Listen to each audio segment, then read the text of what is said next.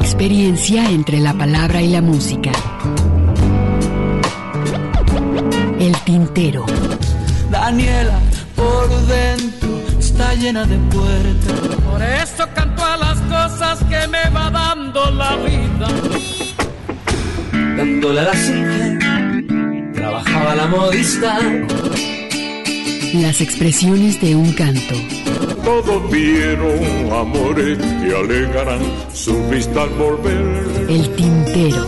Bienvenidos. Golondrinas viajeras que vuelven de nuevo a su hogar.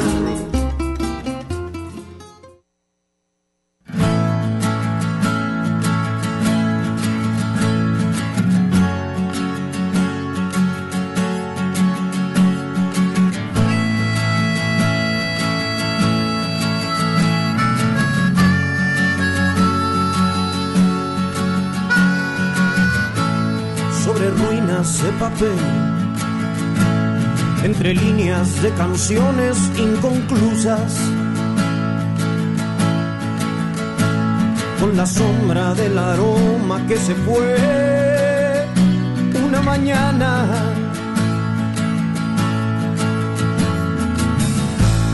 Un fantasma es mi cruz y la luna de madera una navaja. Resbala por las venas de este blues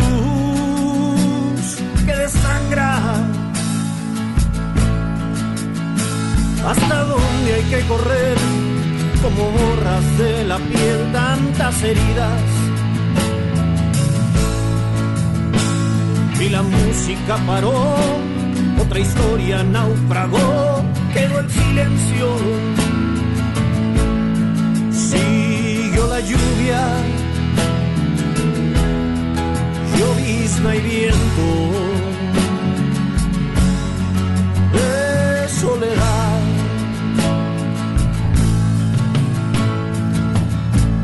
Ni tatuajes en la piel, y la noche es testigo de la angustia. Y el reloj en la pared puede hacerme envejecer, me roba el tiempo. La condena es perder y en un juego de ajedrez dejar la vida. Las cenizas que se aferran a la piel queman por dentro. ¿Hasta dónde hay que correr? Como borras de la piel tantas heridas. La música siguió, otra historia se escribió, quedó silencio. Siguió la lluvia, llovizna y viento de soledad. ¿Hasta dónde hay que correr? Como borras de la piel tantas heridas. La música paró, otra historia naufragó, quedó silencio. Siguió la lluvia, llovizna y viento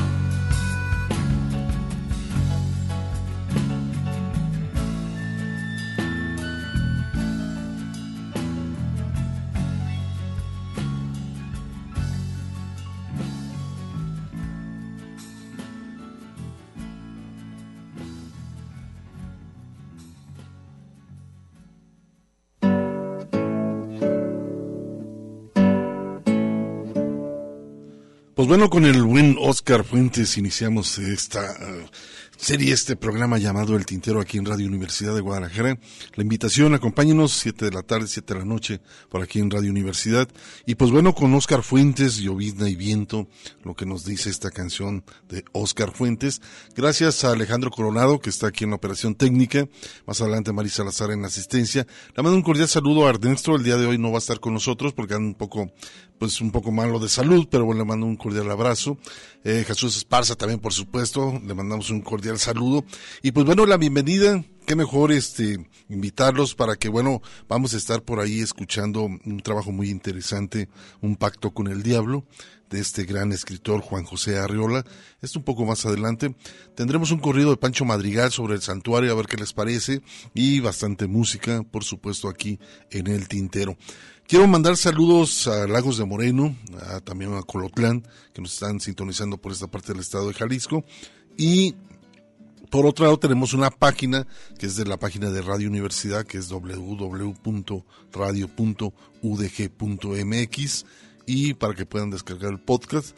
Ahí pueden ustedes escuchar todos los programas que hemos realizado aquí, por supuesto, todos los sábados en punto de las 5 de la tarde.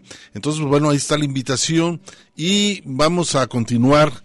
Qué mejor también darle un poco a esta línea al buen Jaime López, esto que se llama Esos besos de tus ojos, y lo vamos a ligrar con un, con este trabajo de Rodrigo González, un chorema. Es narrado una historia muy interesante que se llama el dragón. Thank you.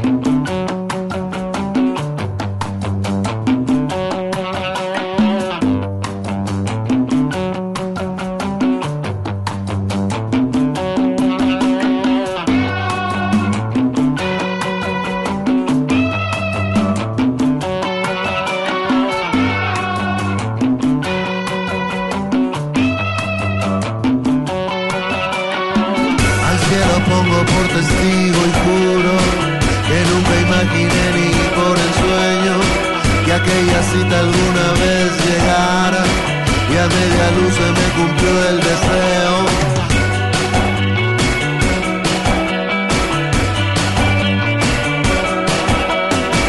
El vino muy solemne reposaba, discreto, silencioso cual vigía. Las copas escoltaban nuestros platos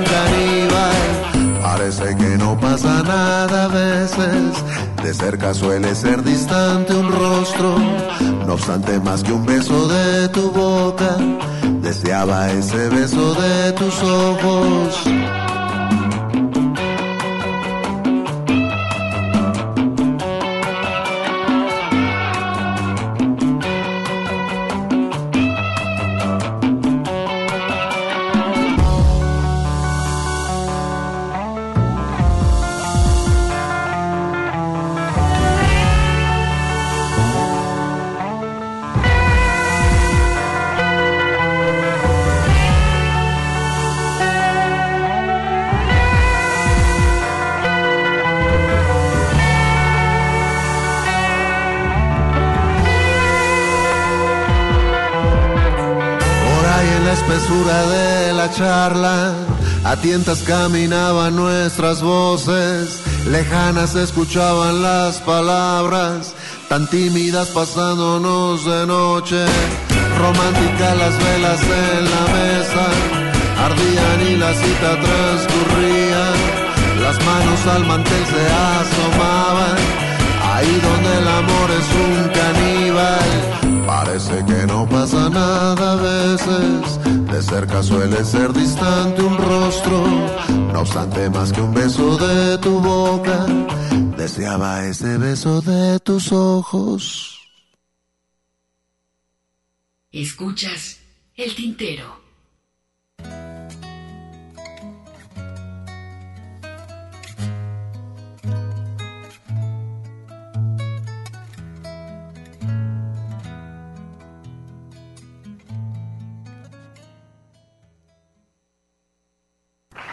Ahí tienen que una vez llegó un dragón a alguna parte y apenas puso garras en el suelo, empezó a devorar a la gente que se escondió, se organizó, luchó, resistió, pero no pudo hacer nada. Y el dragón se los comió. Esto tenía sin cuidado al gordo monarca que vivía en su palacio rodeado de jardines y cortesanas bellas que bailaban levantando los labios, secretarios sectarios colgaditos de sus hilos, armados con informes que revelan que el dragón, selectivo, asesina una población económicamente inactiva. No aparece en la cuenta, no hay pedo, rey. Pero cuando al dragón le dio por dormirse en una mina de uranio, le apestó el apetito al rey gordo, maldito. No me toques el tesoro. No se juega con dinero, guerreros. Y allá fueron. Helicópteros, aviones, soldados blindados de brillante armadura a la guarida del dragón con la estrategia de la media luna. Ríndete, dragón.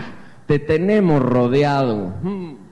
No hay nada peor que un dragón enojado. Humo, polvo, fuego, por la patria, compañero. Francotirador preparado, granada retirada. Retirada, repito, este dragón es más cabrón que bonito.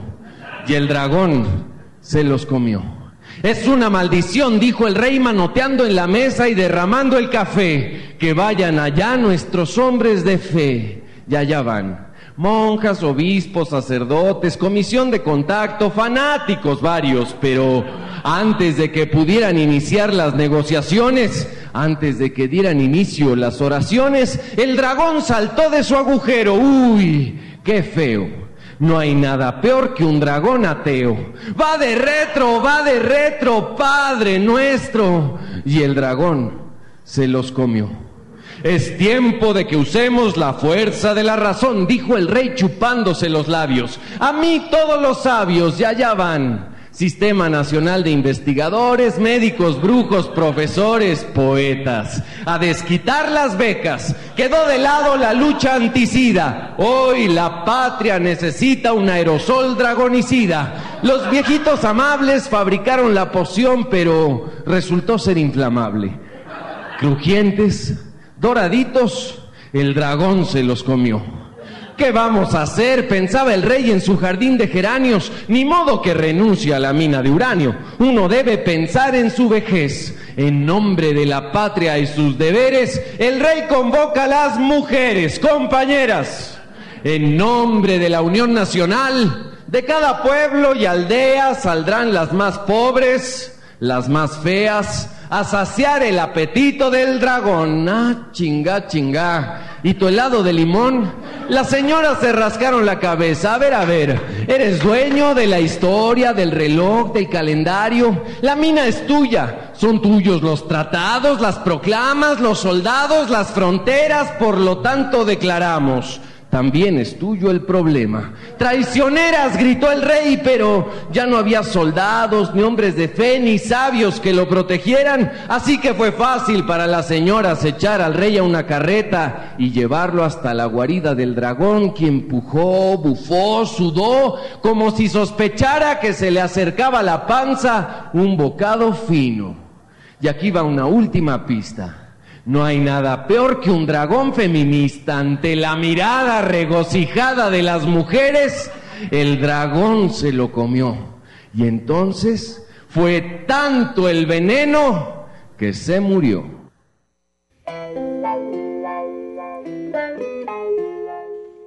Pues este es un chorema en la voz de Rodrigo Solís, este humor negro. Por supuesto, él, lo cataloga como una concepción sobre la poesía en el texto propuesta poética, así lo menciona.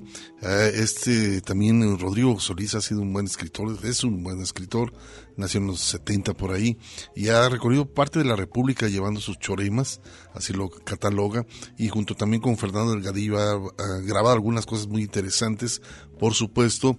Y él, pues bueno, eh, ya tiene buen rato que no viene a la ciudad de Guadalajara con sus choremas y, hace, es muy ameno ante todo, eh, manejando cuando está muy presente con el público. Pero bueno, vamos a ahora a continuar y esto que se llama un tema que se llama Espíritu y Consumo eh, de este compositor cubano Fran Delgado y lo vamos a ligar para recordar a dos maestrazos, por supuesto Vicente y Santiago Feliu, donde empieza la canción como todo y pues bueno, los dejo con este par de temas aquí en el tintero.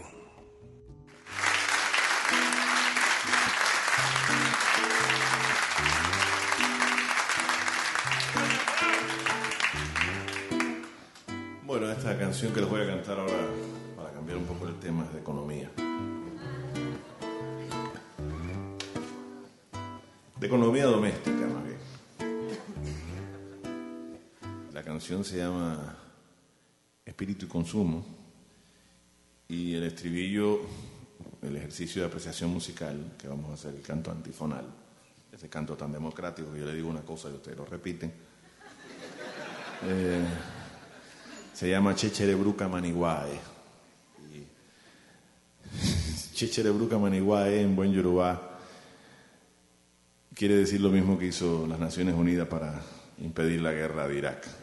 Nada.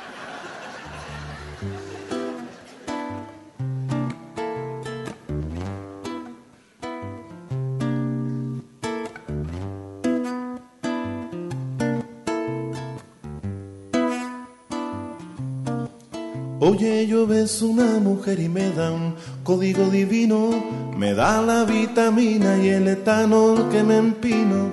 Yo ves una mujer y practicando el himeneo, tengo aire acondicionado, promesas en video, demasiadas tareas para tener sirviente, servicio a domicilio de agua caliente. Yo ves una mujer y me da un código sonoro. Bailamos Please Don't Go en la disco del Comodoro. Y ella me premia siempre cuando hacemos el amor. Con pizza hawaiana de quinta y 42. Yo ves una mujer y en su auto me lleva a la marina. Venga, me lleva a la marina y yo la amo, yo sé de lo que hablo. Yo tengo un pacto con Dios y con el diablo y no torturo mis signos vitales, mi negra, con pajas intelectuales. Y yo la amo, yo sé lo que digo, que al cuerpo a cuerpo yo no tengo enemigos contra el espíritu y contra el consumo. Lanzó cortinas de un momento. Yo es una mujer y ella me da sus credenciales y vivo pedaleando las lomas de Santo Suárez. Y mientras voy cargando cubos de agua rememoro que en casa del plomero no sirven los inodoros, que no la veo bien sin haber almorzado, que solo sopla el viento y estoy damnificado. Yo ves una mujer y ella me da la contraseña y vemos en blanco y negro la novela brasileña Destilamos alcohol en alambique improvisado. Y Silvio no se entiende en ese radio maltratado. Yo ves una mujer y en su bici. Yo ves una mujer y en su bicicleta china. Yo ves una mujer y en su bicicleta china forever. Me lleva a la playita Venga, me lleva a la playita y yo la amo, yo sé de lo que hablo. Yo tengo un pacto con Dios y con el diablo. Y no torturo mis signos vitales, mi negra, con pajas intelectuales. Y yo la amo, yo sé lo que digo, que al cuerpo a cuerpo yo no tengo enemigos contra el espíritu y contra el consumo lanzó cortinas de humo.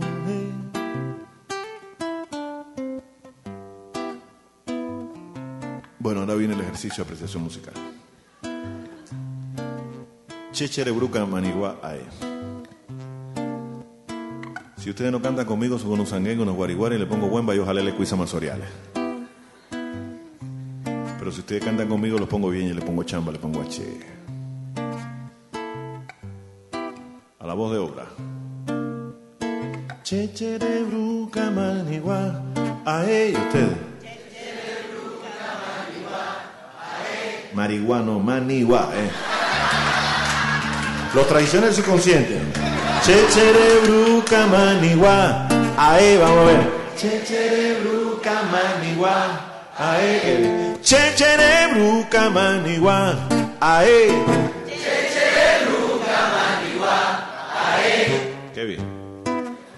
Gracias por tener una mente tan abstracta. Vamos a hacer uno que cantábamos, por lo menos cantábamos un grupo de amigos cuando íbamos al béisbol, que es nuestro deporte nacional. Este es más terreno, más fácil. Este dice. Oye, negra linda, hey, hey. ¿Y usted? Linda, hey. Vamos a la pelota, hey, hey. Vamos a la pelota, hey, hey. Tócame la bola, róbate una base. Róbate una base, tócame la bola. Róbate una base, tócame la bola. Yo sé que tú le angolo, tu mata coriabanda, guabachuse. Eh. Y yo sé que tú le angolo, tu mata coriabanda, guabachuse. Y yo sé que tú le angolo, tu mata coriabanda, guabachuse. Arroco con Golián, con Golián, con Golián, un bondo, game, un dere, amunan toto y amunan tango, el Centro Cultural de la Pontificia Universidad Católica de Perú, eriza mío. Y yo la yo sé lo que hago, yo tengo un pacto con Dios y con el diablo, y no torturo mis signos vitales, mi negra, con pajas intelectuales. Y yo la yo sé lo que digo. Al cuerpo a cuerpo yo no tengo enemigos. Contra el espíritu y contra el consumo. Lanzó cortinas de humo. Contra el espíritu y contra el consumo. Lanzó cortinas de humo.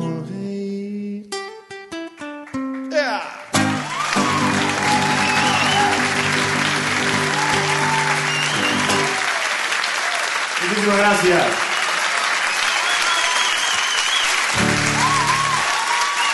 Escuchas el tintero.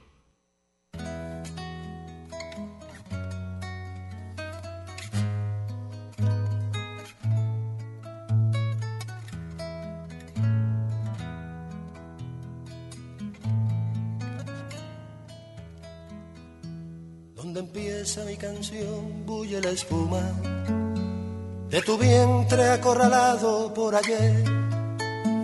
No le temas a mi voz como de puma, que no solo el puma mata por placer. Donde empieza mi canción, empieza el día, sobre el mar, sobre la tierra, sobre ti. Si el temor de mis disparos te hace fría, crece mucho, crece siempre, crece en mí.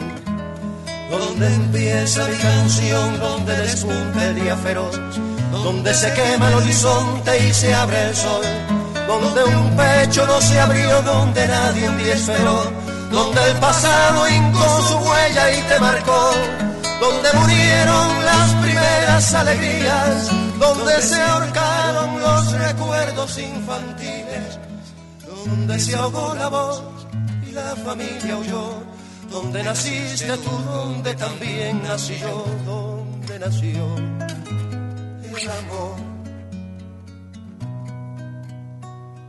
Donde empieza mi canción, empieza todo, lo que se odia y se ama, y además, de qué otro modo se puede comenzar.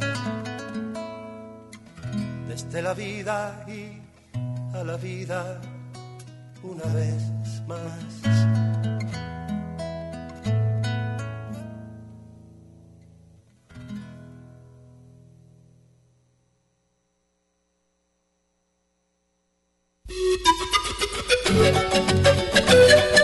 Una pausa para llenar de tinta nuestras plumas.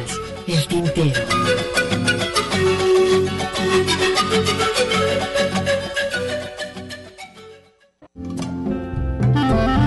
La poesía a través del canto. Escuchas el tintero. Una mujer, claro que sí, pero de edad una mocosa.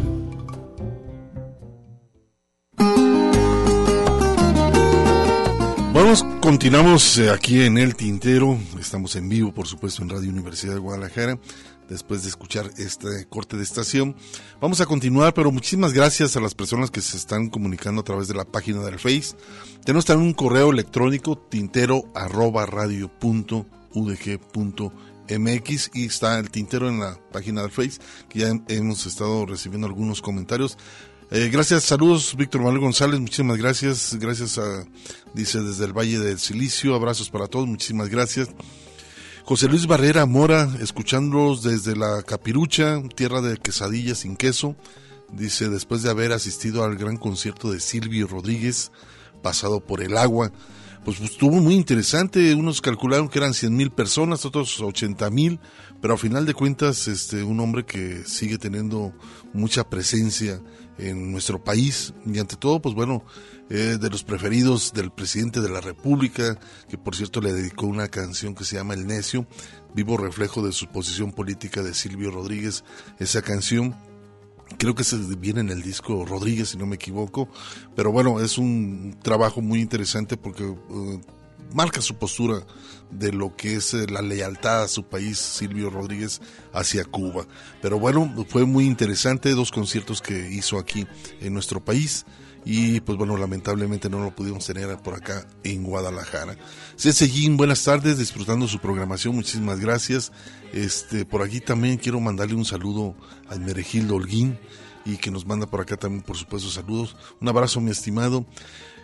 Víctor Manuel también González, el programa, dice el programa que no se le oye, a este programa se le escucha con mente y corazón. Abrazos, muchísimas gracias por tus palabras, mi estimado. Mario Gómez también nos estás escribiendo, muchísimas gracias. Un saludo hasta Tijuana, gracias. Y pues bueno, es hora de escuchar este, este corrido muy interesante que hace Pancho Madrigal eh, de sus más recientes producciones, El crimen del santuario.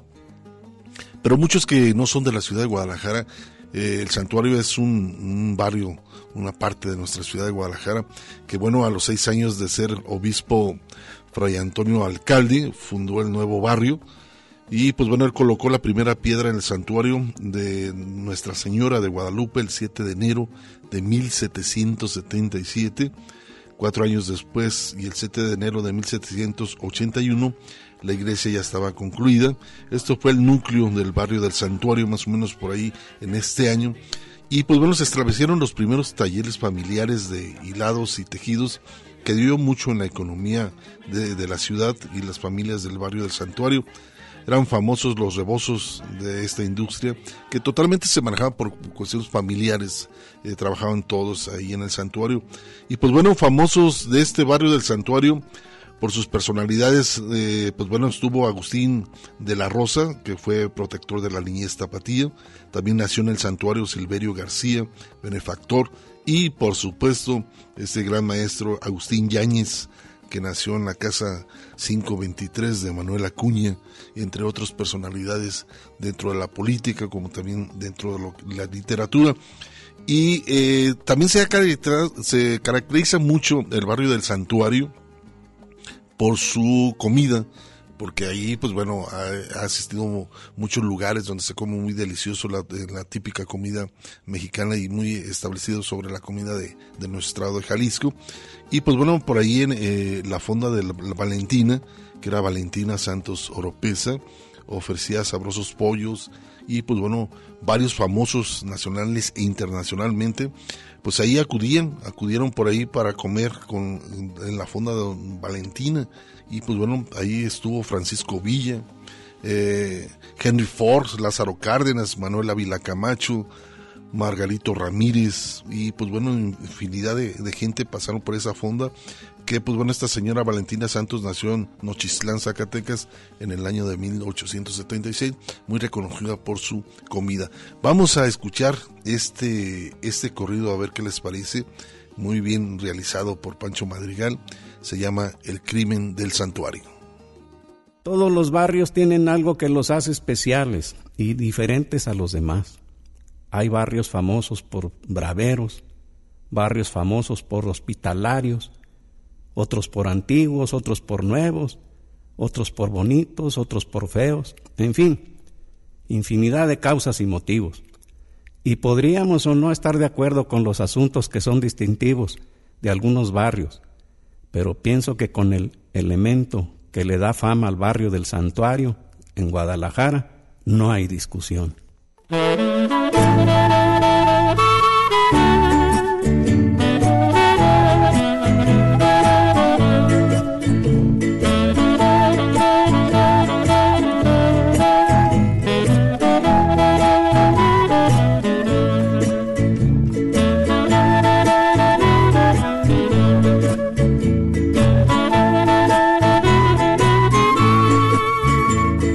Razones y por causas muy sabidas agarran fama de famosos los barrios, pero en asuntos y cuestiones de comida no hay otro como el barrio del santuario. Deliciosos ahí son los buñuelos, las tortas y los tacos de carnita, pero así como manjares del cielo nada más los tamales de chonita. Ricas las tortas ahogadas con el güero, las gorditas rellenas con atole, los taquitos de cabeza y de suadero, las tostadas de pata y el pozole. Buenas son las flautitas de requesón las enchiladas dulces con su cremita, pero sin duda que los más sabrosos son los famosísimos tamales de chonita.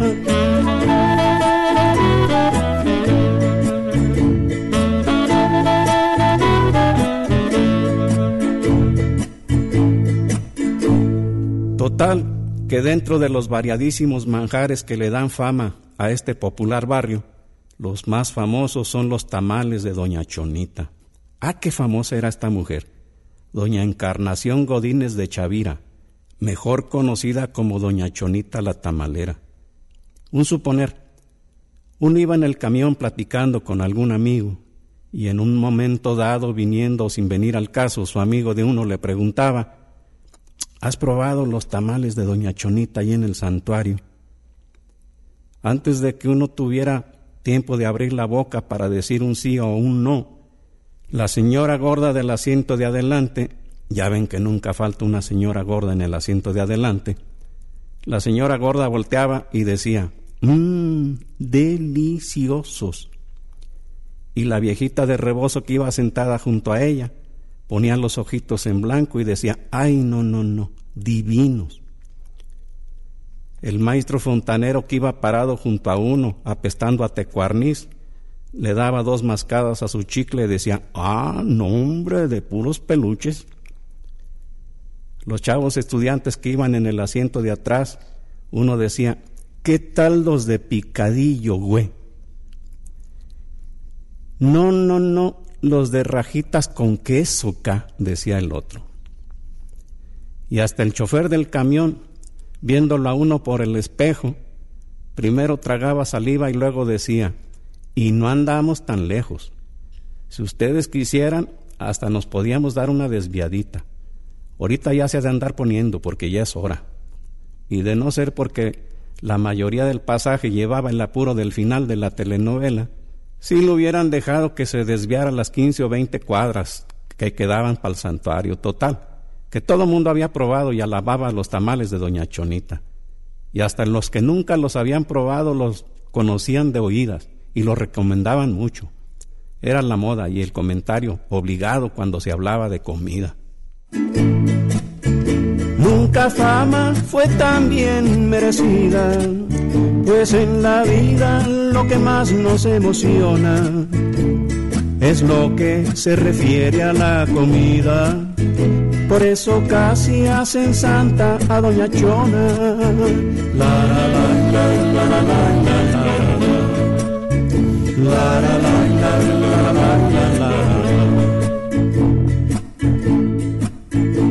Hasta que un día tronó el cohete del escándalo por toda la ciudad, cuando todos los periódicos amanecieron con la noticia de que un pavoroso caso ha sucedido que ha conmovido a la sociedad entera.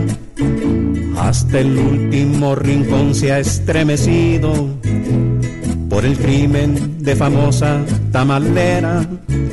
Descubrióse el delito cometido, la presunta declaróse culpable, confesóse de haber muerto al marido por hacerle de chivo los tamales y declaró ante las autoridades que mató lo nada más pa' que supiera que en aquello de fabricar tamales ella era la única tamalera.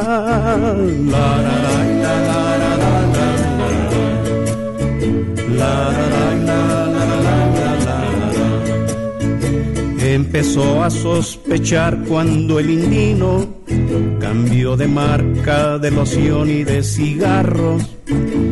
Ella diose a la tarea de perseguirlo y no se dilató mucho en pescarlo.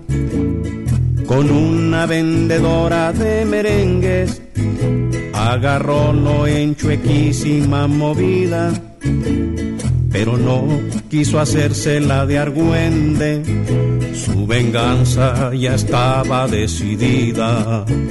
Acechólo con paciencia de bandido, hasta que una funesta madrugada agarrólo cuando estaba bien dormido y matólo de certera puñalada.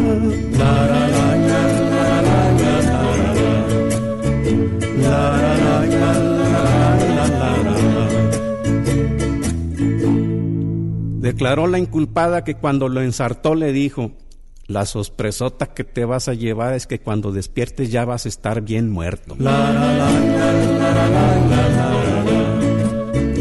De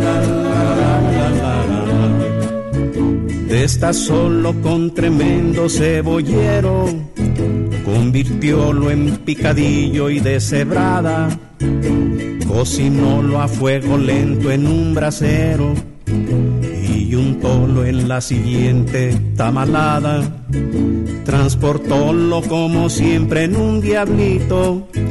Y llevólo hasta su esquina muy temprano y anunciólo con su acostumbrado grito de hay tamales de cabrito y de marrano.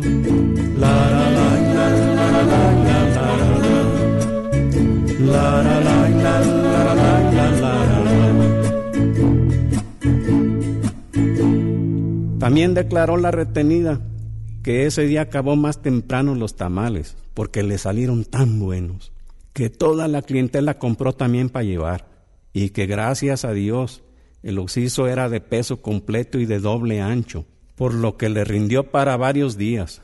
Compró hasta refri y tele nueva. Acomodó la osamenta en una caja, retacando hasta el último huesito, y en un baldío de por allá de Ciudad Granja deshízose del cuerpo del delito, liberóse de rastros y evidencias y alejóse de toda suspicacia, explicando de su viejo aquella ausencia, que porque andaba de turista ya por Francia. La, la, la, la, la, la, la, la, la,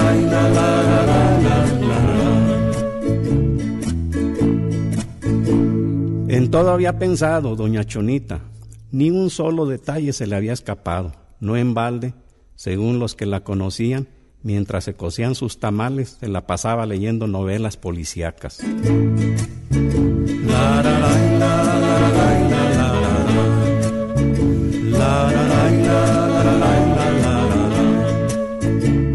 Pero hasta las mejores cocineras que de tanto esmerarse se desloman, se les escapa una cebolla entera.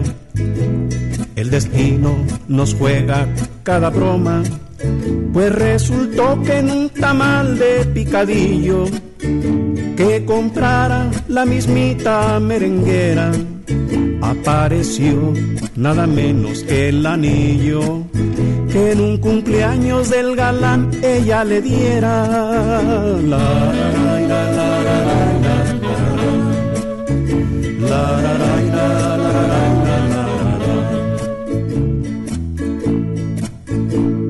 Esto dio pie a la acuciosa indagación por parte de la policía investigadora, que desembocó en el esclarecimiento de los hechos, la confesión y la consignación de la interfecta. Y todo eso porque la noche anterior al crimen, ella alevosamente había obligado al marido a que le ayudara a batir la masa de los tamales a mano. El anillo le quedaba flojo y pues ahí se quedó entre la masa. Tomen en cuenta, señores comensales, después de leer en la prensa este mitote, si todavía quieren comer tamales, les recomiendo los de chaya y los de lote. La la la la la la la la la la la la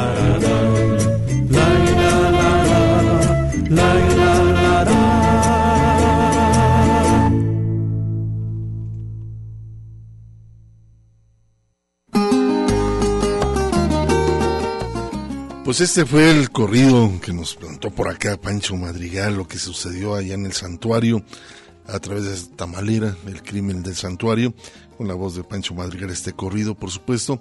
Luis Mesa, saludos Hugo, eh, está muy agradable la tarde.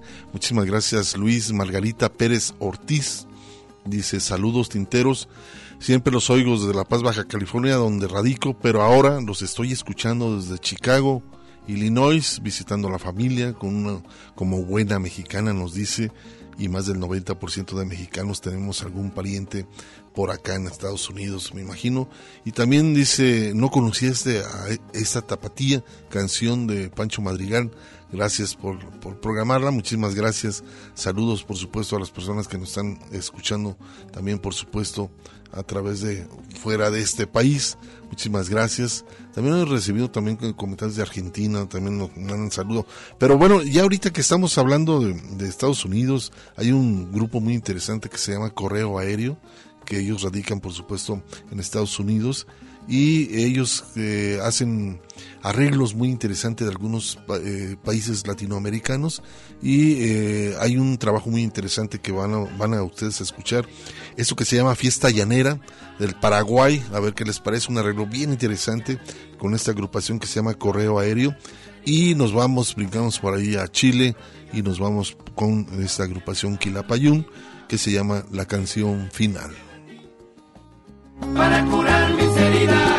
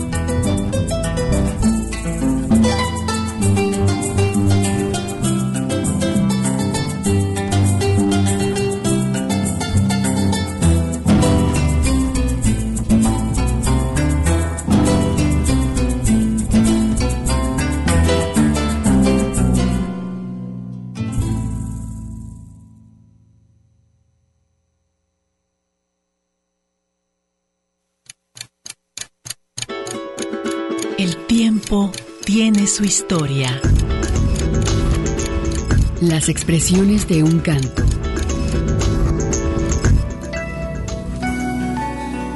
Víctor Heredia. Me preguntaron cómo vivía, me preguntaron esta canción ha sido siempre un reflejo de nuestras sociedades, parte de la cultura de nuestros pueblos, expresa concretamente el sentimiento, la expectativa, la esperanza de los pueblos americanos. Por lo menos esta es la canción en la que yo estoy comprometido y la de que muchos compañeros que entiendo ustedes están pasando en su programa. La música, como lo decía antes, al igual que el resto de la cultura, es justamente una expresión, yo diría, casi fundamental, porque es para mí la expresión más alta del espíritu humano. Y evidentemente denuncia, evidentemente evidentemente eh, se manifiesta, evidentemente acompaña. Quizá no modifique una canción del pensamiento sustancial de un ser humano, lo que sí hace es reconfirmarle que hay otros que al igual que él sueñan con un mundo distinto.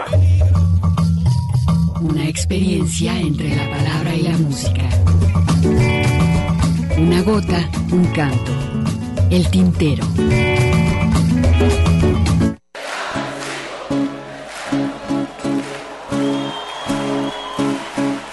Ustedes que ya escucharon la historia que se contó,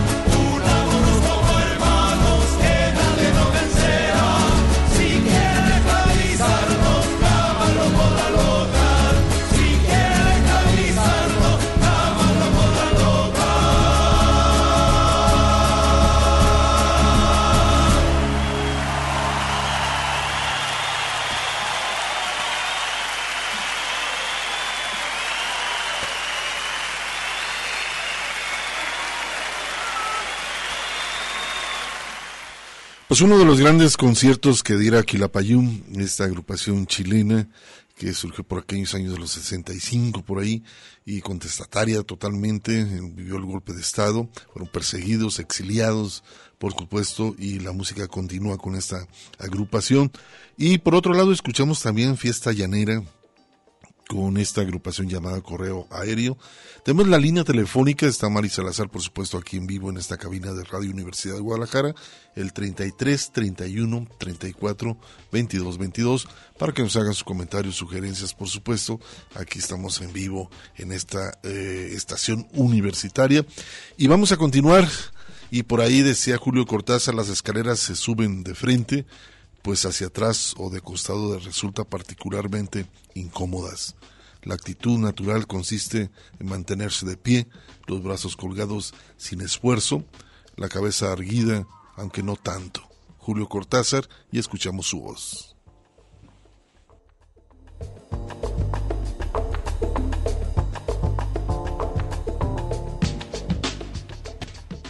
Más vale leer mal siendo uno mismo que, que pretender igualar a un buen lector profesional. Cortázar lee a Cortázar. Siempre es más interesante escuchar a un, a un escritor si lo entrevistan en la radio. El autor en su propia tinta. Me gusta que desde la primera frase haya, haya un contacto entre el que me va a leer y, y yo mismo, yo mismo, yo mismo.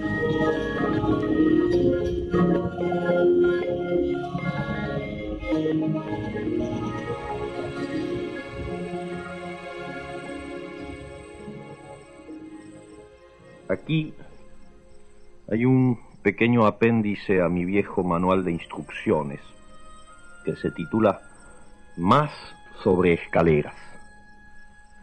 En un lugar de la bibliografía del que no quiero acordarme, se explicó alguna vez que hay escaleras para subir y escaleras para bajar. Lo que no se dijo entonces es que también puede haber escaleras para ir hacia atrás. Los usuarios de estos útiles artefactos comprenderán sin excesivo esfuerzo que cualquier escalera va hacia atrás si uno la sube de espaldas. Pero lo que en esos casos está por verse es el resultado de tan insólito proceso. Hágase la prueba con cualquier escalera exterior. Vencido el primer sentimiento de incomodidad e incluso de vértigo, se descubrirá a cada peldaño un nuevo ámbito que si bien forma parte del ámbito del peldaño precedente, al mismo tiempo lo corrige, lo critica y lo ensancha. Piénsese que muy poco antes, la última vez que se había trepado en la forma usual por esa escalera, el mundo de atrás quedaba abolido por la escalera misma, su hipnótica sucesión de peldaños.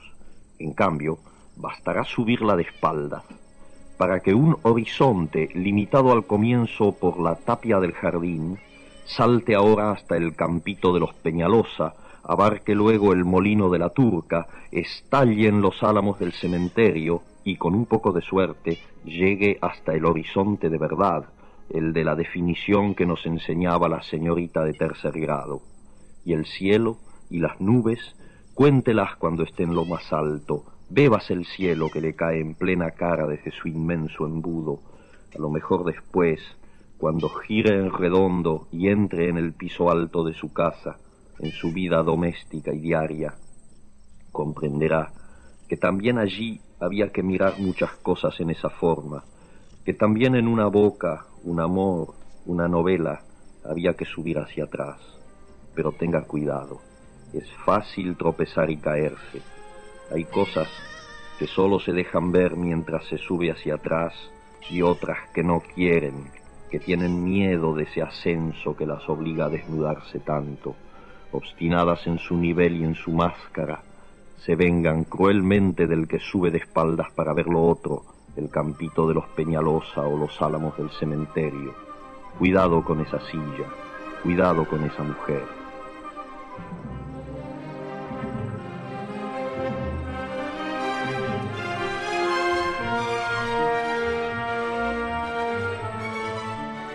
El autor en su propia tinta.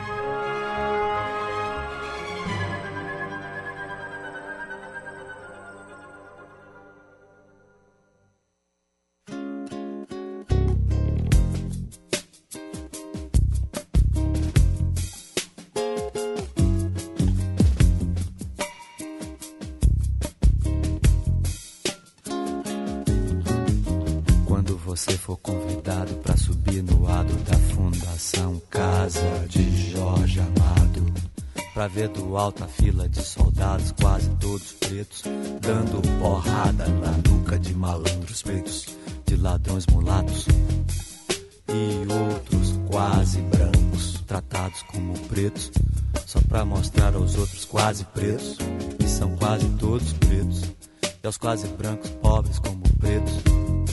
Como é que pretos, pobres e mulatos, e quase brancos, quase pretos, de tão pobres são tratados?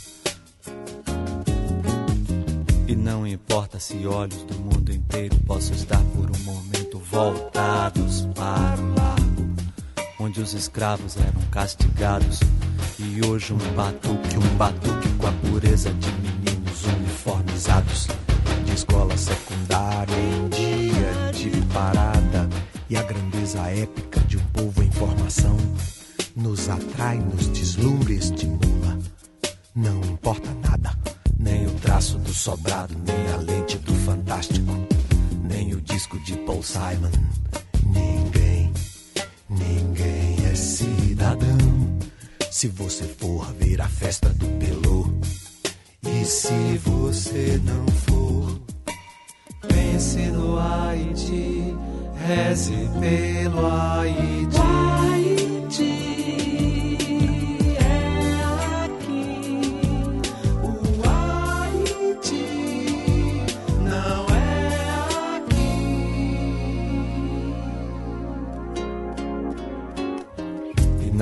Se você vir um deputado em pânico, mal dissimulado, diante de qualquer, mas qualquer mesmo, qualquer, qualquer plano de educação que pareça fácil, que pareça fácil e rápido, e vá representar uma ameaça de democratização do ensino de primeiro grau.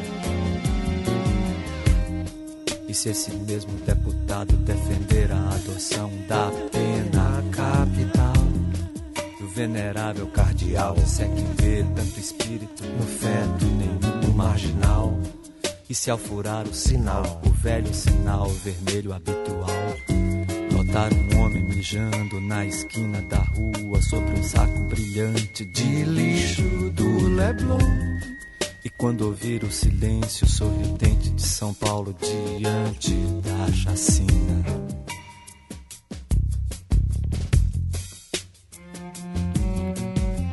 Cento e onze presos indefesos, mas presos são quase todos pretos, ou quase pretos, ou quase brancos, quase pretos de tão pobres. E pobres são como podres, e todos sabem como se tratam os pretos. E quando você for dar uma volta no Caribe, quando for trepar sem camisinha e apresentar sua participação inteligente no bloqueio a Cuba. Pense no Haiti, reze pelo Haiti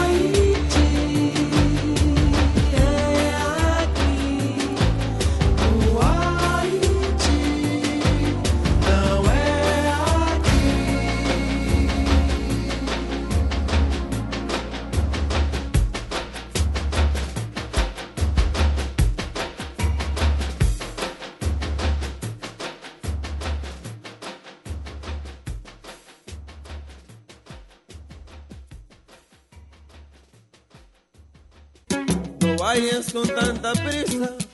Observa todo Estás escuchando El Tintero. En un momento continuamos. Quédate un ratito y después te vas. Quédate un ratito y después te vas. Escuchas El Tintero. Continuamos. Mi halcón, mi peregrino, hoy me condujo a vos. Pues continuamos aquí en Radio Universidad de Guadalajara, este es el tintero, muchísimas gracias, seguimos recibiendo comentarios, gracias, este, Cecillín dice, Ernesto está enfermo, dice que no escuchó bien el comentario, anda un poco indispuesto, engripado, está el buen Ernesto, yo creo que ya el próximo sábado estará con nosotros de nueva cuenta. José Jesús, perdón, Jesús Pimentel, saludos al tintero, excelente músico como siempre, muchísimas gracias. Y vamos a continuar, les mencionaba al principio del programa que tenemos preparado por ahí un, cuento, este radiocuento, y pues bueno, es un, un trabajo que se llama Un pacto con el diablo, que es originario de Juan José Arriola. Si no me equivoco, lo, lo escribió en el año de 1952, este trabajo muy interesante. Y pues bueno, más o menos este, este inicia un relato de la vida de, de, un hombre que trata de ir al cine para ver una película. Se da cuenta que ya, estaba, ya había comenzado. Sin embargo, le pregunta a uno de sus vecinos qué había acontecido dentro de la película y que le diera una pequeña reseña de lo que se trataba. Y pues bueno, la historia se torna tensa tras el vecino del, eh, del hombre explicarle y darle detalles sobre la película. Termina en una discusión referente a los diferentes puntos de vista de cada uno por lo que el vecino le propone que hagan un pacto con el diablo tal y como lo acontecía en la película. Al finalizar, tras comentarle el hecho, el personaje se da cuenta que el vecino era el propio diablo y se va a su casa a comentarle todo a su pareja y hace ciertas cosas para evitar que tenga la energía maligna entrar a, a, su casa. Pues más o menos es la reseña del cuento para que le pongan atención a ver qué les parece. Dura cerca de unos 17, 18 minutos y se llama Un pacto con el diablo de Juan José Arreola. Esta tarde presentamos Un pacto con el diablo. Una obra original de Juan José Arreola.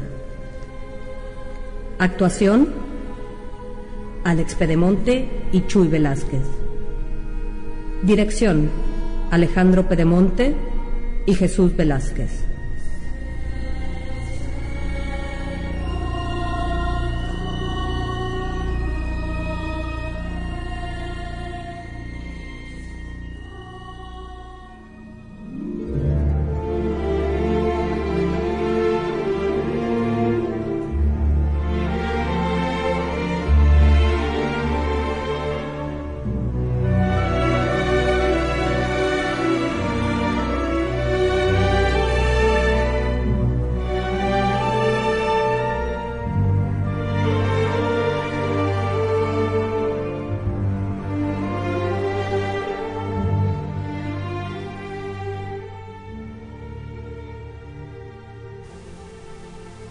Tarde caía en la ciudad y aquel hombre caminó casi 20 minutos desde su casa para llegar hasta la taquilla de aquel cine.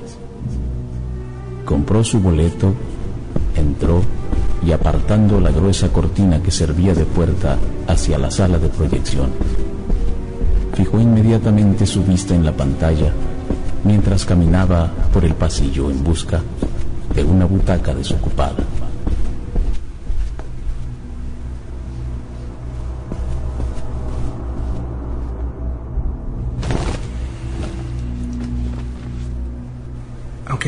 Prisa llegué al cine corriendo, la película había comenzado. En el salón oscuro traté de encontrar un sitio. Quedé junto a un hombre de aspecto distinguido. Perdone usted. ¿No podría contarme brevemente lo que ha ocurrido en la pantalla? Por supuesto. Daniel Brown, a quien ve usted ahí, ha hecho un pacto con el diablo. Gracias. Ahora quiero saber las condiciones del pacto. ¿Podría explicármelas? Con mucho gusto.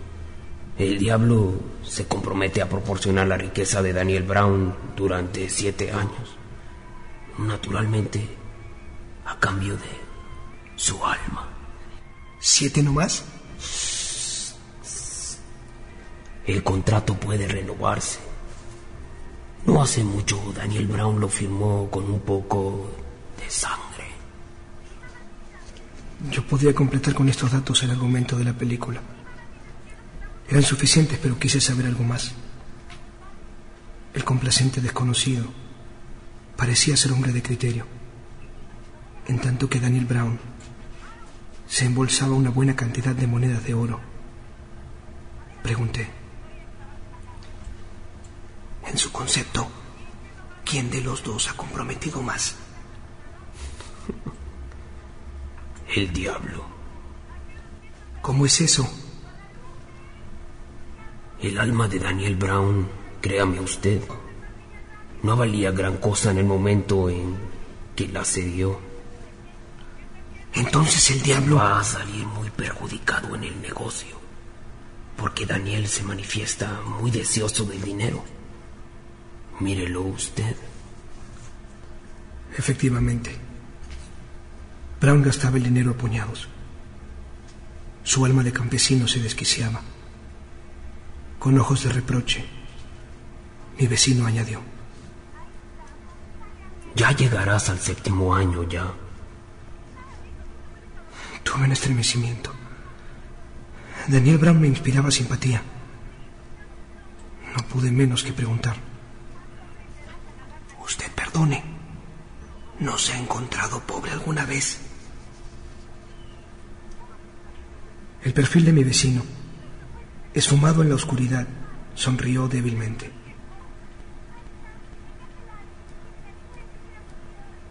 Apartó los ojos de la pantalla donde ya Daniel Brown comenzaba a sentir remordimientos y dijo sin mirarme. Ignoro en qué consiste la pobreza. ¿Sabe usted? Siendo así. En cambio, sé muy bien lo que puede hacerse en siete años de riqueza.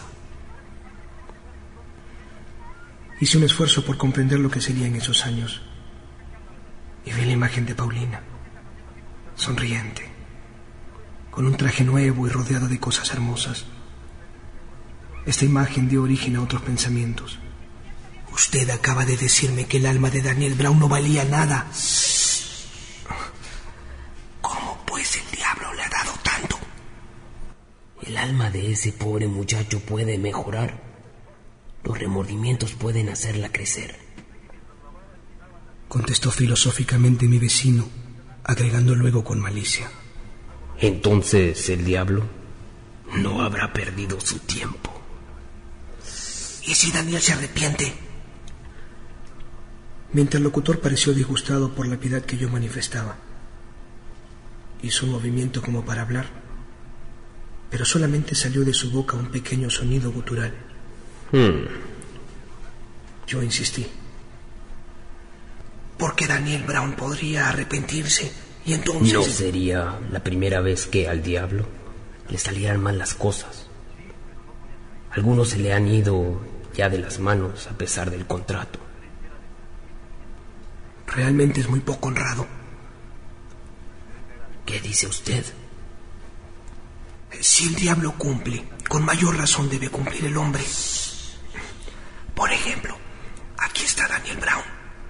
Adora a su mujer. Mire usted la casa que le compró. Por amor ha dado su alma y debe cumplir. Perdóneme. Hace un instante usted estaba de parte de Daniel. Y sigo de su parte. Pero debe cumplir. ¿Y usted cumpliría? No pude responder. En la pantalla Daniel Brown se hallaba sombrío. La opulencia no bastaba para hacerle olvidar su vida sencilla de campesino. Su casa era grande y lujosa, pero extrañamente triste. A su mujer le sentaban mal las galas y las alhajas. Parecía tan cambiada. Los años transcurrían veloces y las monedas saltaban rápidas de las manos de Daniel, como antaño la semilla. Pero tras él, en lugar de plantas, crecían tristezas, remordimientos. Y sin esfuerzo y dije, Daniel debe cumplir. Yo también cumpliría. Nada existe peor que la pobreza. Se ha sacrificado por su mujer. Lo demás no importa. Mm, dice usted bien. Usted comprende por qué también tiene mujer, ¿no es cierto? Daría cualquier cosa porque nada le faltase a Paulina. ¿Su alma? Hablábamos en voz baja. Sin embargo, las personas que nos rodeaban parecían molestas. Varias veces nos habían pedido callarnos. Mi amigo, que parecía vivamente interesado en la conversación, Me dijo, ¿No quiere usted que salgamos a uno de los pasillos? Podremos ver más tarde la película. no pude rehusar y salimos. Miré por última vez la pantalla. Daniel Brown confesaba llorando a su mujer el pacto que había hecho con el diablo. Yo seguía pensando en Paulina, en la desesperante estrechez que vivíamos, en la pobreza que ella soportaba dulcemente y que me hacía sufrir mucho más. Decididamente, no comprendía yo a Daniel Brown, que lloraba con los bolsillos repletos. ¿Y usted es pobre? Habíamos atravesado el salón y entrábamos en un angosto pasillo, oscuro y con un leve olor de humedad. Al trasponer la cortina gastada, mi acompañante volvió a preguntarme. ¿Usted es pobre? En este día las entradas al cine cuestan más baratas que lo ordinario. Y sin embargo, si supiera usted qué lucha para decidirme a gastar este dinero. Paulina se ha empeñado en que viniera. Precisamente por discutir con ella llegué tarde al cine. Entonces, un hombre que resuelve sus problemas tal como lo hizo Daniel. ¿Qué concepto le merece? Es cosa de pensarlo. Mis asuntos marchan mal. Las personas ya no se cuidan de vestirse. Van de cualquier modo. Reparan sus trajes, los limpian, los arreglan una y otra vez. Paulina misma sabe entenderse muy bien. Hace combinaciones y añadidos. Se improvisa trajes. Lo cierto es que desde hace mucho tiempo no tiene un vestido nuevo. Le prometo hacerme su cliente. En esta semana le encargaré un par de trajes. Gracias. Tenía razón Paulina al pedirme que viniera al cine. Cuando sepa esto se va a poner contenta. Podría hacer algo más por usted. Por ejemplo, me gustaría proponerle un negocio. Hacerle una compra. Perdón, no tenemos ya nada para vender. Lo último, unos aretes de Paulina. Piense usted bien. Hay algo que quizás olvida. Hice como que meditaba un poco. Hubo una pausa que mi benefactor interrumpió con voz extraña. Reflexione usted. Mire, ahí tiene usted a Daniel Brown.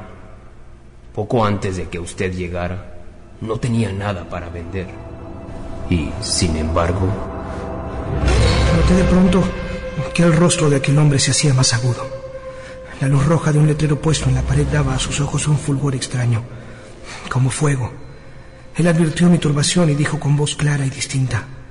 a estas alturas, señor mío, resulta por demás una presentación. Estoy completamente a sus órdenes. Hice instintivamente la señal de la cruz con mi mano derecha, pero sin sacarla del bolsillo. Esto pareció quitar el signo su virtud, porque el diablo, componiendo el nudo de su corbata, dijo con toda calma. Aquí en la cartera lleva un documento que... Yo estaba perplejo. Volví a ver a Paulina de pie en el umbral de la casa, con su traje gracioso y desteñido, en la actitud en que se hallaba cuando salí. El rostro inclinado y sonriente, las manos ocultas en los pequeños bolsillos de su delantal.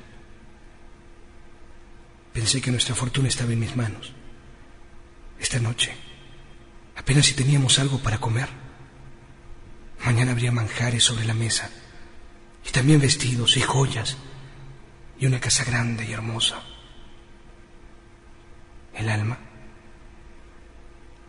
Mientras me hallaba sumido en tales pensamientos, el diablo había sacado un pliego crujiente y en una de sus manos brillaba una aguja.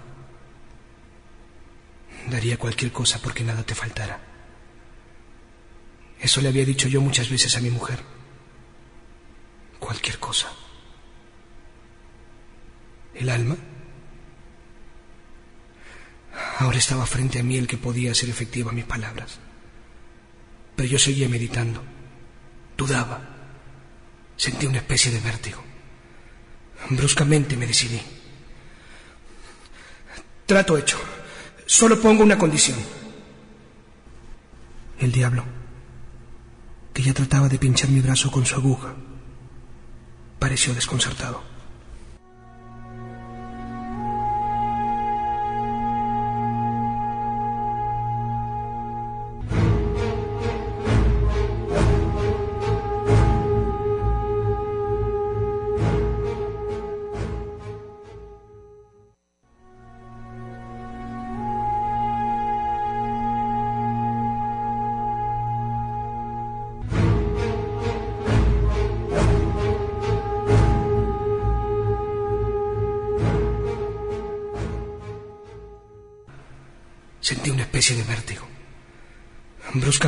Decidí. Trato hecho. Solo pongo una condición. El diablo, que ya trataba de pinchar mi brazo con su aguja, pareció desconcertado. ¿Qué condición? Me gustaría ver el final de la película. ¿Pero qué le importa a usted lo que ocurra a ese imbécil de Daniel Brown? Además, eso es un cuento. Déjelo usted y firme. El documento está en regla. Solo hace falta su firma. Aquí, sobre esta raya. La voz del diablo era insinuante, ladina, como un sonido de monedas de oro. Y añadió, Si usted gusta, puedo hacerle ahora mismo un anticipo. Parecía comerciante astuto. Yo repuse con energía. Necesito ver el final de la película. Después firmaré. ¿Me da usted su palabra? Sí. Entramos de nuevo en el salón. Yo no veía en absoluto, pero mi guía supo hallar fácilmente dos asientos. En la pantalla, es decir, en la vida de Daniel Brown, se había operado un cambio sorprendente. Debido a no sé qué misteriosas circunstancias. Una casa campesina, destartalada y pobre. La mujer de Brown estaba junto al fuego, preparando la comida. Era el crepúsculo y Daniel volvía del campo con la asada al hombro, sudoroso, fatigado, con su burdo traje lleno de polvo. Parecía, sin embargo, dichoso. Apoyado en la asada, permaneció junto a la puerta. Su mujer se le acercó sonriendo. Los dos contemplaron el día que se acababa dulcemente, prometiendo la paz y el descanso de la noche. Daniel miró con ternura a su esposa y recorriendo luego con los ojos la limpia pobreza de la casa preguntó, ¿No echas tú de menos nuestra pasada riqueza? ¿Es que no te hace falta todas las cosas que teníamos? La mujer respondió lentamente. Tu alma vale más que todo eso, Daniel. El rostro del campesino se fue iluminando. Su sonrisa parecía extenderse, llenar toda la casa, salir del paisaje.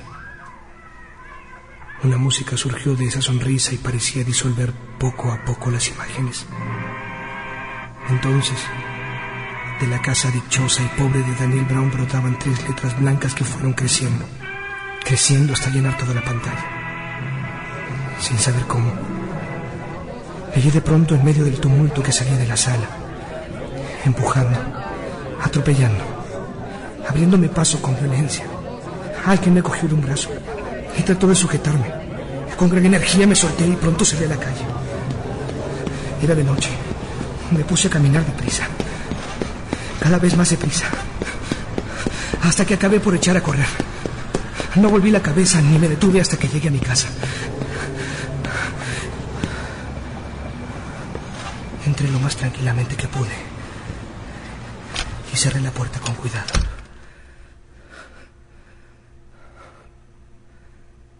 Paulina me esperaba. Echándome los brazos al cuello me dijo, Pareces agitado. no, no es nada. ¿No te ha gustado la película? Sí, sí, pero Yo me hallaba turbado. Me llevé las manos a los ojos. Paulina se quedó mirándome y luego, sin poder contenerse, comenzó a reír. A reír alegremente de mí, que deslumbrado y confuso me había quedado sin saber qué decir. En medio de su risa, exclamó con festivo reproche. Es posible que te hayas quedado dormido. Estas palabras me tranquilizaron. Me señalaron un rumbo. Como avergonzado contesté. Es verdad, me he dormido. Tuve un sueño y voy a contártelo. Cuando acabé mi relato, Paulina me dijo que era la mejor película que yo podía haberle contado. Parecía contenta y se rió mucho. Sin embargo, cuando yo me acostaba pude ver cómo ella sigilosamente trazaba con un poco de ceniza la señal de la cruz sobre el umbral de nuestra casa.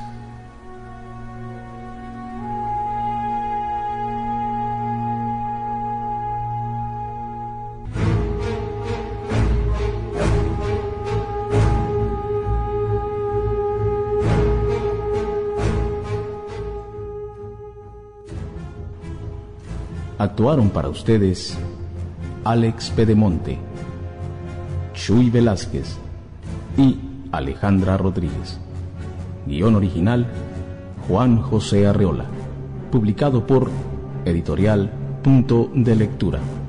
Música Elliot Goldenthal. Narración Juan Antonio de los Ángeles. Efectos especiales el equipo de producción de Proyecto Teatro. Grabación y masterización Juan Antonio de los Ángeles. Teatro al aire es una producción de Proyecto Teatro. Visítenos en www.proyectoteatro.com. Proyecto Teatro. Hacemos teatro porque la vida no alcanza.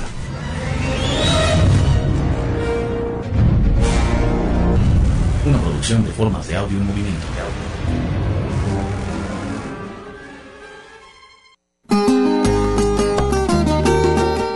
Pues ahí está este trabajo que acabamos de escuchar, este cuento Un pacto con el diablo de Juan José Arriola. Y esto fue un intercambio que tuvimos en Austin, Texas, de una radio comunitaria. Yo por ahí este, algunos cuentos que se realizaron aquí en el tintero los, eh, los mandé y ellos mandaron este, algún, otros tres, cuatro cuentos muy interesantes que realizan ellos como colectivo. Y pues bueno, esto es lo que ustedes acabaron de escuchar, el trabajo de este gran, que fuera un gran escritor, Juan José Arriola, y fue un trabajo este, escrito en el año de 1952, un pacto con el diablo. Vamos a continuar y vamos rápidamente a escuchar algo de música y nos vamos a eh, escuchar un trabajo de Fernando Delgadillo y pues bueno, como él menciona, dice, no hay peor un ignorante con poder y en este caso ignorancia y poder se mezclan y nos vamos después a escuchar El Día de la Ira con la voz de este español Ismael Serrano.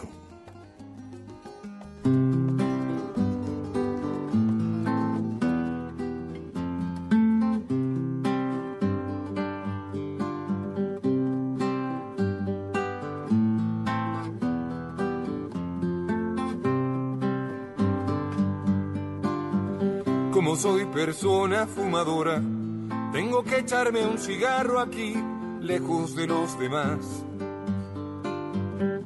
Y me decoran las cajetillas con muertos, fetos, tumores y otras formas de acabar. ¿Y quién les dio permiso a decidir cómo deban morirme yo? Porque tendrá que suceder. De veras puedo con muchas cosas, pero algo que no soporto es otro abuso de poder. Ayer me obligaron a tirar un juego nuevo de cuerdas de guitarra en un retén. En el aeropuerto de Tijuana, porque no les dio la gana dejarme ningún cordel. El abuso del poder es la ignorancia. La ignorancia es ese abuso de poder. Y en los medios nada solo información cuidada para que tengamos juntas ignorancias con poder. Hacen que elijamos presidente, porque al cabo manda quien la mayoría determinó. Pero quien quedó desde un principio dijo que ganaba México y se nombra vencedor. Y resulta que si se equivoca, ¿a quién va a rendirle cuentas que le pueda cuestionar? Con trife y televisión compradas, la patria está limitada a lo que quieran informar. El abuso del poder, el abuso del poder, ¿cómo aguantas tanto abuso de poder? ¿Cómo le haces cuando estallas? Ahora quién la va a pagar? Qué vergüenza verlo y si se queda igual. Mm. Ra.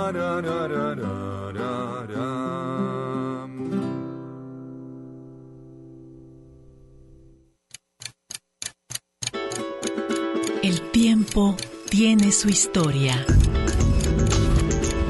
Las expresiones de un canto. León Chávez Texeiro. Cipriano Hernández Martínez. Suponemos que hacemos rolas que tienen estética, o sea que no solamente es un, es un discurso, digamos, de tipo sociológico, político, fusférrico, que le ponemos un adornito atrás, sino que hacemos una estructura estética. Nosotros hemos sido acusados durante mucho tiempo de panfletarios terribles, o sea que simplemente estamos arengando de la manera, decir, no sé, pero es político de libertad, ¿no? pero así. ¿no? Bertolt Brecht y Walter Benjamin decían, el artista no es una cosa espiritual y que está fuera de lo que está pasando en el mundo, sino que to- toma partido. Pero tomar partido no necesariamente simplemente te echas un rollo como se lo echaría un sociólogo o un político. Entonces nosotros queremos hablar de eso, intentamos hacer una especie de síntesis, de totalización de la problemática profunda de ligar lo cotidiano con las razones profundas de las cuales esa cotidianidad se vive de tal manera. ¿no? Ese es el intento de las nuestras rolas. No sé si lo logremos o no lo logremos. Una experiencia entre la palabra y la música. Una gota, un canto. El tintero.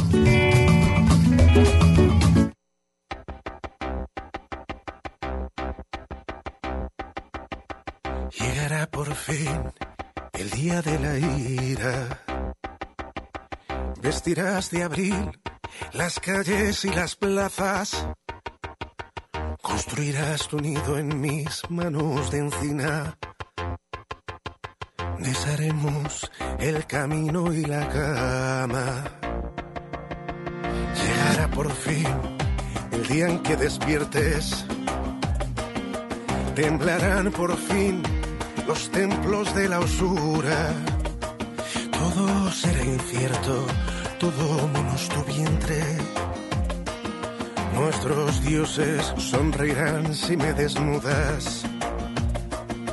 Escribid poemas de amor en cada muro. Flores en el pelo para el funcionario. Señalemos sin piedad al rey desnudo. Levantadme tarde y vístete despacio.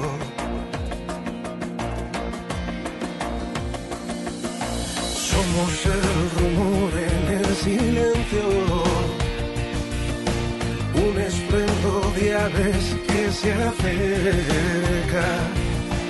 Domingo soleado en los inviernos el abrazo en cada borrachera, el verso inconcluso de tu rabia, una risa en plena madrugada. Somos la alegría que regresa, el día de la furia en primavera. Para defender tu paz y tu alegría. Vestirás de abril los grandes bulevares. Llegará por fin día de la ira, un otoño de cenizas y bigbanes, y la llena financiera y su dinero sacarán sus garras de los hospitales, curarás el ala rota del maestro. Te dirán que no te vayas los juglares. Ti como agua hasta la cuenca. Con pasión se besarán los generales. Planearemos nuestra huida en asamblea. Todo está pasando justo en este instante. Tú y yo conspiraremos en los mares. Nadie podrá decidir sobre tu vientre. Epitafios para obispos sin amante. Besos para cada princesa durmiente.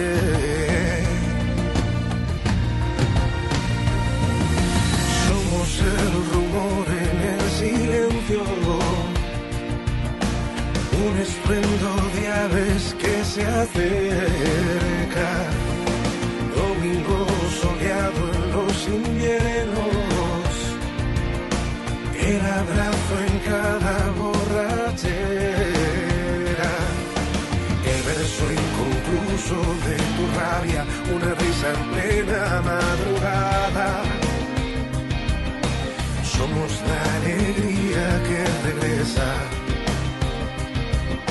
El día de la furia en primavera. Somos Un estruendo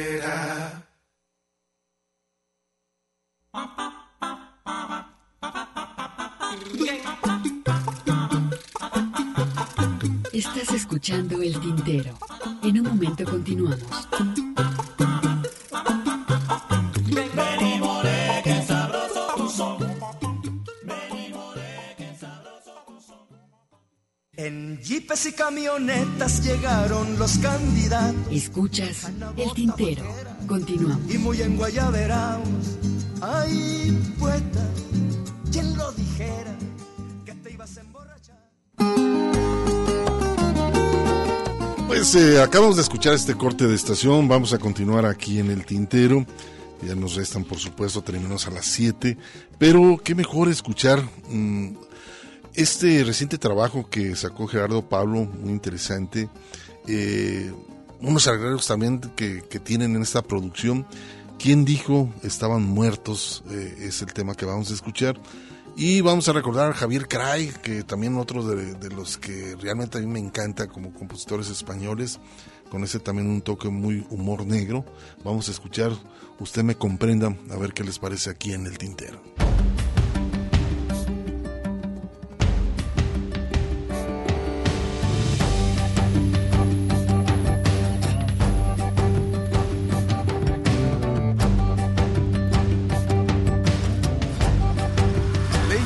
De plata de ley, como un minero de Guanajuato virreinal, como la momia del francés o ver pasar a los monjes del túnel.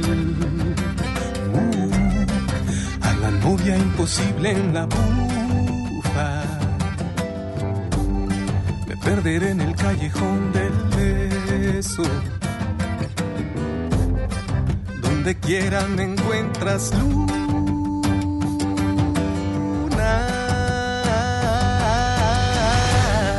Bajo la tierra, bebé, que te debo sopilotes. Uh. Hablan los muertos que al arder no te dejan dormir. Muertos en paz que siguen de parranda. Que al soñar te sacuden los huesos. Muertos de la plástica y del rock más duro. Muertos que señalan, mírate en su espejo. ¿Quién dijo que estaban muertos?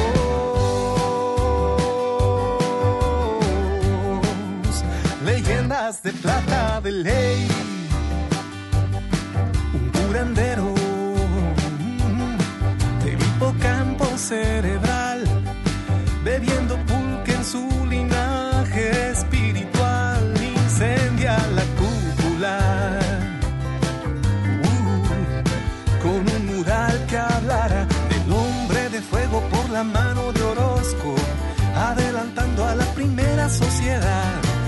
pincel violento contra el fanatismo de esqueletos dictadores que a la fuerza en la historia de un país.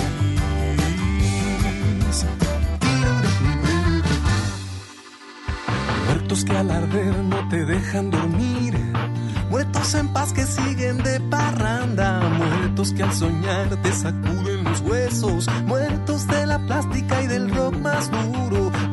Que señalan, mírate en su espejo. ¿Quién dijo que estaban muertos?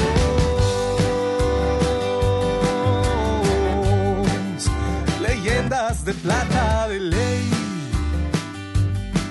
Un cilindrero en una plaza principal, dentro del sueño de una tarde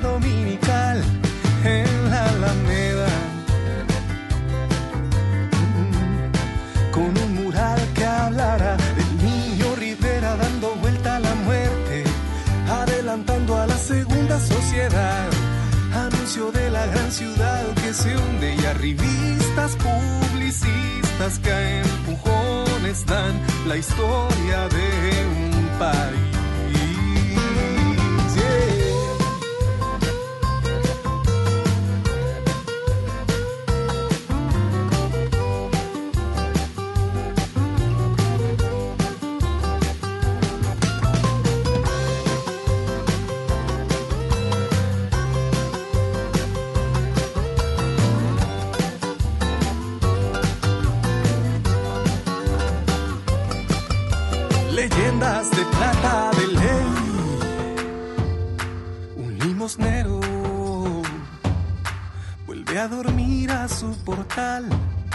Se cubre el pecho con la versión oficial de igualdad y progreso. Con un mural en que hablara la marcha de la humanidad, según Siqueiros, como presagio a la tercera sociedad arrasará imparable la belleza de sensibles al amor que desde el arte harán la historia de un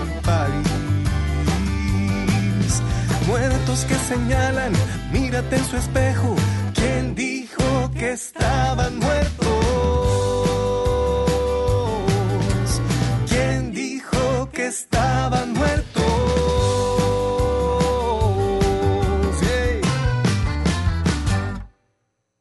Escuchas el tintero.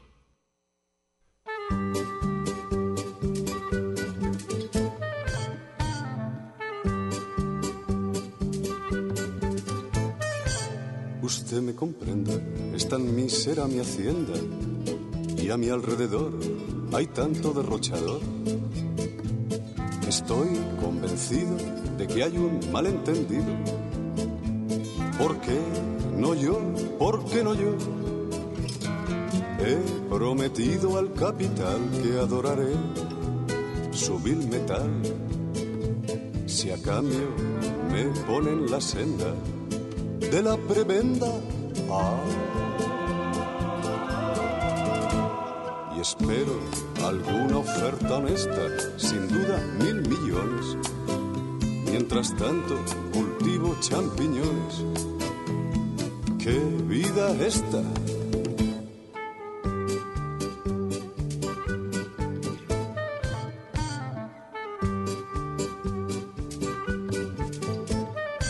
Usted me comprenda, no manejo rienda y a mi alrededor hay tanto conspirador que estoy convencido de que hay un malentendido. ¿Por qué no yo? ¿Por qué no yo? He sugerido al comité que fríamente intrigaré si a cambio me ponen la senda de la trastienda. Y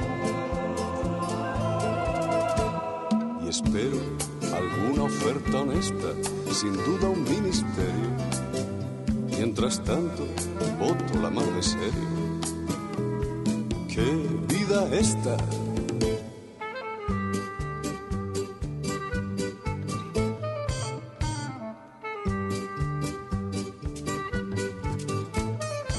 Usted me comprenda, mi carrera no es tremenda y a mi alrededor las hay de tal esplendor estoy convencido de que hay un malentendido.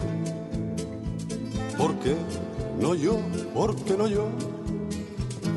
He dicho ya a televisión que elija ella mi canción si a cambio me ponen la senda de la leyenda. Ah. Y espero alguna oferta honesta, sin duda el estrellato. Mientras tanto, canto a San Cucufato. ¡Qué vida esta!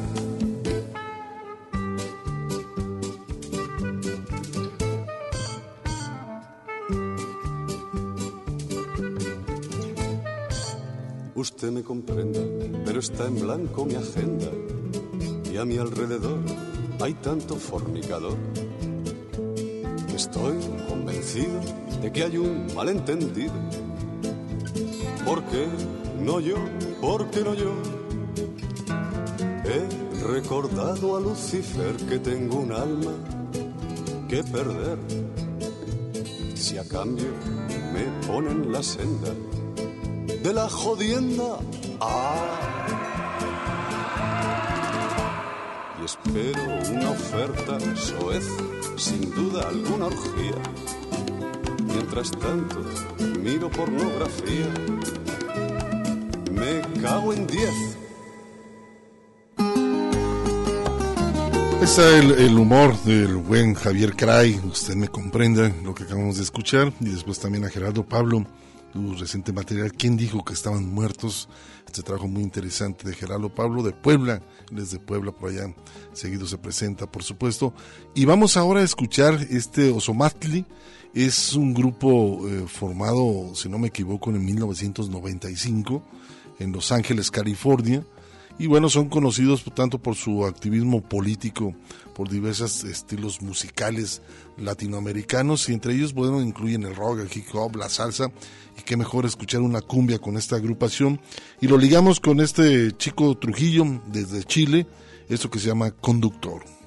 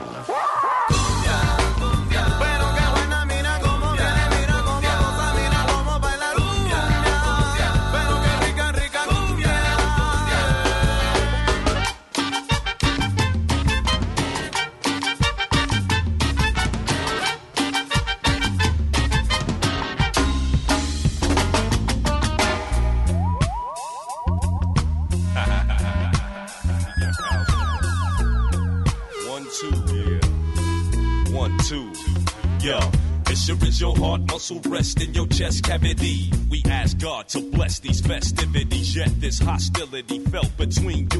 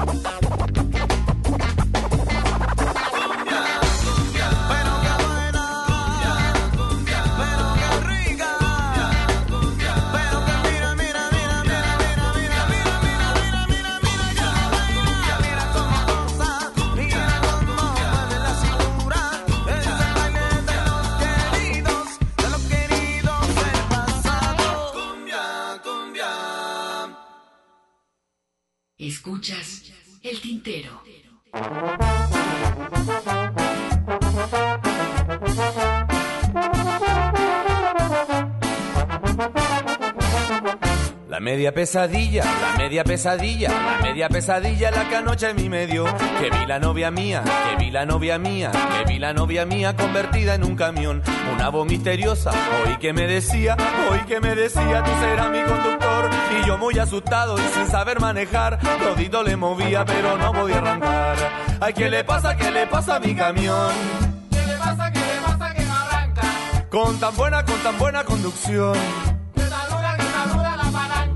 Ay, ¿qué le pasa, qué le pasa a mi camión? ¿Qué le pasa, qué le pasa que no arranca? Con tan buena, con tan buena transmisión. Que está dura, que está dura la palanca. Le tocaba el arranque y nada. Yo le daba manivela y nada. Le buscaba por abajo y nada. A la bomba le chupaba y nada. Encrochaba de nuevo y nada. Revisé la batería y nada. Hasta el claxon le tocaba y nada. Me bajaba y le empujaba y nada. Ay, ¿qué le pasa, qué le pasa a mi camión? ¿Qué le pasa, qué le pasa que no arranca? Con tan buena, con tan buena transmisión. Que está dura, que está dura la palanca. Ay, ¿qué le pasa, qué le pasa a mi camión? ¿Qué le pasa, qué le pasa que no arranca? Con tan buena, con tan buena transmisión. Que está dura, que está dura la palanca.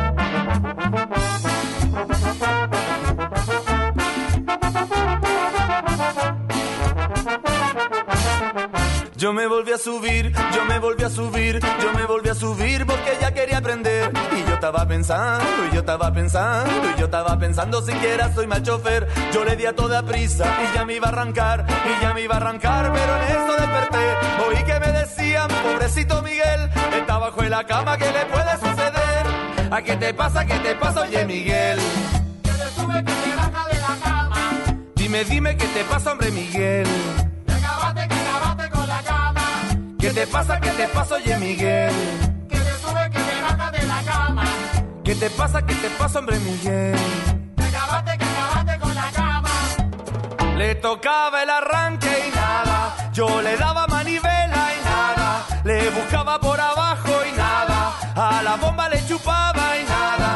Encrochaba de nuevo y nada. Revisé la batería y nada. Hasta el le tocaba y nada. Me bajaba y le empujaba y nada.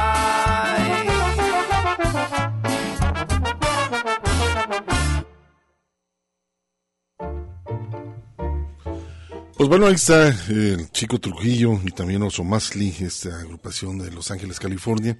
Pero bueno, ya llegó la hora de despedirnos. Gracias a Marisa Salazar, le mando un abrazo a Ernesto, a Jesús Esparza, a ver si nos vemos el próximo sábado. Y por supuesto la invitación, acompáñenos el próximo sábado en punto de las 5 de la tarde. Grandes diosas a continuación, continúan en la programación de Radio Universidad. Gracias a mi tocayo Hugo Molina, que estuvo aquí en la operación técnica, un servidor Hugo García, les hace la invitación, continúen aquí en Radio Universidad de Guadalajara y ahí se quedan con algo suavecito. De los ritmos que hay ahora gozar, bailar suavito, aprender son, que sabrosito, para gozar, bailar suavito, aprender son, que sabrosito. Uno dijo cha cha cha, otros gritaron que el mambo, otro bailó melenco, pero el son iba imperando para gozar, bailar suavito, aprender son, que sabrosito, para gozar, bailar suavito, aprender son, que sabrosito, y al fin quedó convencido. El bailador exigente, que el son es lo más sabroso, porque lo pide la gente para gozar, bailar suavito, aprender son, que sabrosito, para gozar, bailar suavito, aprender son, que sabrosito.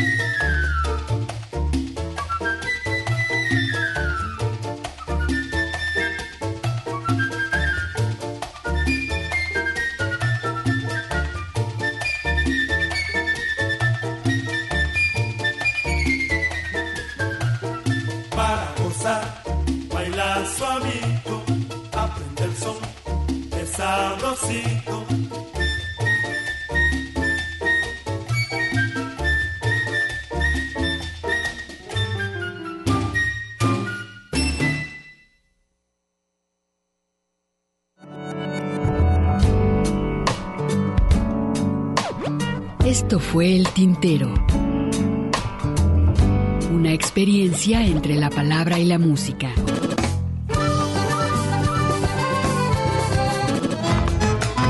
Sintoniza nuestra siguiente emisión, El Tintero, una producción de Radio Universidad de Guadalajara. Señores, así se canta mi pago. Yo no soy cantor de.